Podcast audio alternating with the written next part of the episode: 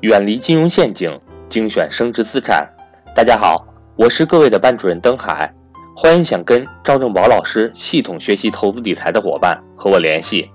六月三日晚八点，格局新一期财商与投资班开班，欢迎各位找我报名咨询。我的手机为幺三八幺零三二六四四二，我的微信为格局全拼小写后面加上六八六八，也就是格局六八六八。另外，赵正宝老师有组织一期年底于上海举办的中国进出口博览会线下考察团，为期三天两晚。赵正宝老师面对面为大家讲解创业机会，现在接受报名中，名额有限。对创业感兴趣的伙伴也请及时和我联系。好了，接下来让我们来收听赵正宝老师的分享。我相信大家无论是做生意啊，还是投资，都想去这个选择利润率高的事情，对不对？哇，我这个成本只有十块钱，但是我能卖到一百块钱，这肯定是好事啊！这对赚钱肯定是好事，对不对？那这两天呢，正好有一个新股上市，我就看了它的招股说明书。插一句啊，招股说明书是培养培养你的商业感觉和商业认识、商学知识的非常重要的教材。未来在我们的课程当中，我会反复的用招股说明书来培养大家的商业感觉。那这个公司的招股说明书里头呢，啊，就非常好的诠释了两个对于投资来说特别重要的概念：什么是毛利率，什么是净利率。所以呢，我就通过这个案例给大家讲解这两个非常重要的投资当中的概念。那我问大家啊，那有一个事情，有一个产品，这个产品呢是由两部分组成的，它的 A 部分呢。成本是采购成本是八十九块钱，它的 B 部分呢，采购成本是二十八块钱。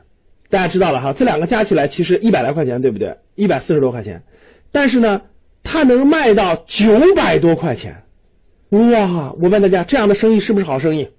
大家觉得这样是不是不是好生意？一百四十多块钱的东西能卖到九百多块钱，是不是好生意？大家如果觉得是好生意的啊，希望在评论。咱们这个栏目后面评论地方跟我回复，认为不好生意的也可以跟我回复。好的，那我给大家详细解释解释啊。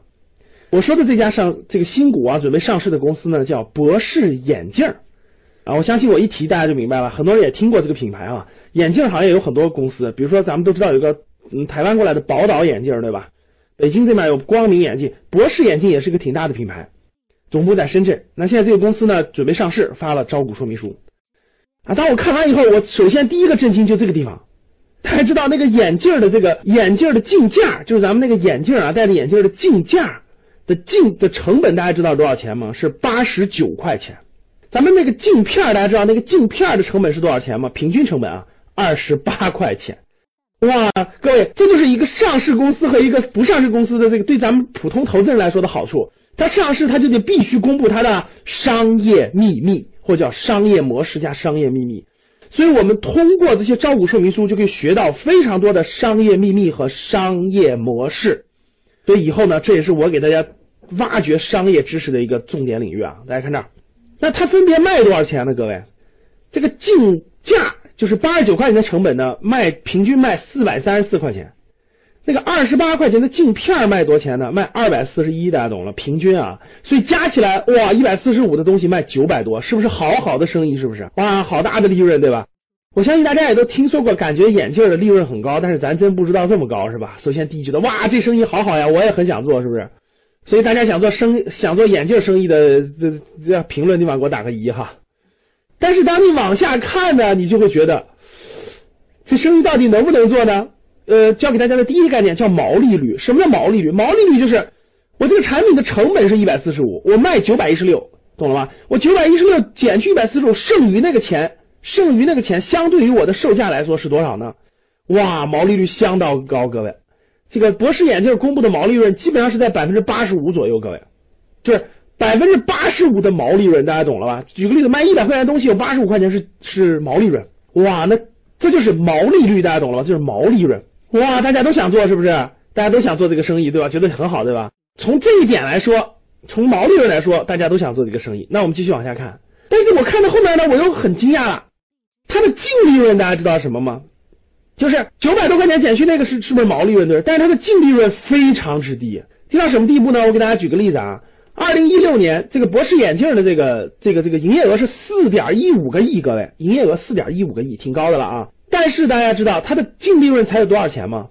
净利润只有三千多万，三千七百多万，四点多营业额，毛利润百分之八十五，大家想想多高哈！最后它的净利润只有三千多万，不足百分之十，大概百分之八左右。